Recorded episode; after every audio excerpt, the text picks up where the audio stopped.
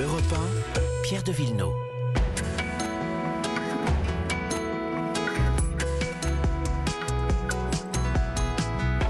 L'environnement et le patrimoine, comme tous les dimanches. Bonjour Laure d'Autriche. Bonjour. On vous retrouve dans un petit instant. Bonjour Virginie Salmen. Bonjour à tous. Petit, euh, petite session de, de rattrapage sur la diplomatie climat. Ah Oui, parce qu'on va beaucoup parler de climat la semaine prochaine. C'est l'heure des points d'étape, puisque samedi prochain, le 12 décembre, ce sera le cinquième anniversaire de l'accord de Paris, signé à la COP 21, qui se tenait donc ici en France et qui a été le dernier moment un peu historique hein, dans l'histoire de la diplomatie climat.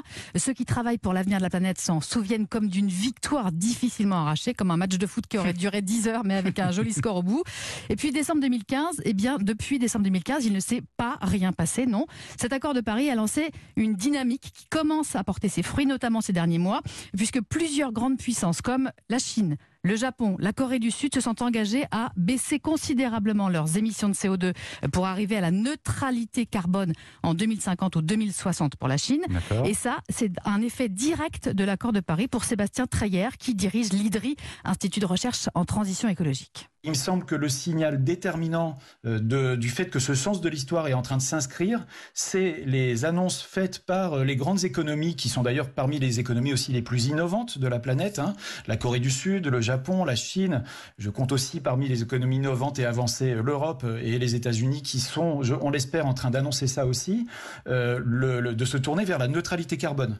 Quand, quand un gouvernement chinois annonce ça, c'est qu'il a vraiment envie de donner ce signal de long terme et de stabilité à l'ensemble des acteurs économiques du pays. C'est la même chose qu'a fait Ursula von der Leyen avec euh, le Green Deal. Et donc oui, je pense que l'accord de Paris a permis cette stabilité de long terme et, et le signal donné là dans cette séquence d'annonces euh, récentes là dans les derniers mois euh, de l'ensemble des grandes économies innovantes, ça montre bien ce sens de l'histoire. Et ça, c'est une bonne nouvelle de stabilité pour les marchés qui vont pouvoir continuer à s'aligner dans ce sens-là. Voilà, on a de grandes annonces historiques donc de la part de l'Union européenne, la Chine, le Japon et la Corée du Sud notamment. Maintenant, Mmh. il va falloir que ça se traduise euh, concrètement dans tous ces pays en faisant baisser effectivement les émissions de CO2 sur le secteur euh, routier, l'industrie, l'habitat, etc. Décarboner, comme on dit, tous ces secteurs. En France, en tout cas, on sent très clairement ce mouvement s'amorcer un peu partout, pas assez vite, nous disent les courbes. Donc il va falloir accélérer la cadence. Mais ce qui est très encourageant, nous dit Sébastien Treyer, c'est que si tous ces pays tiennent leurs promesses, eh bien, on est sur la bonne voie.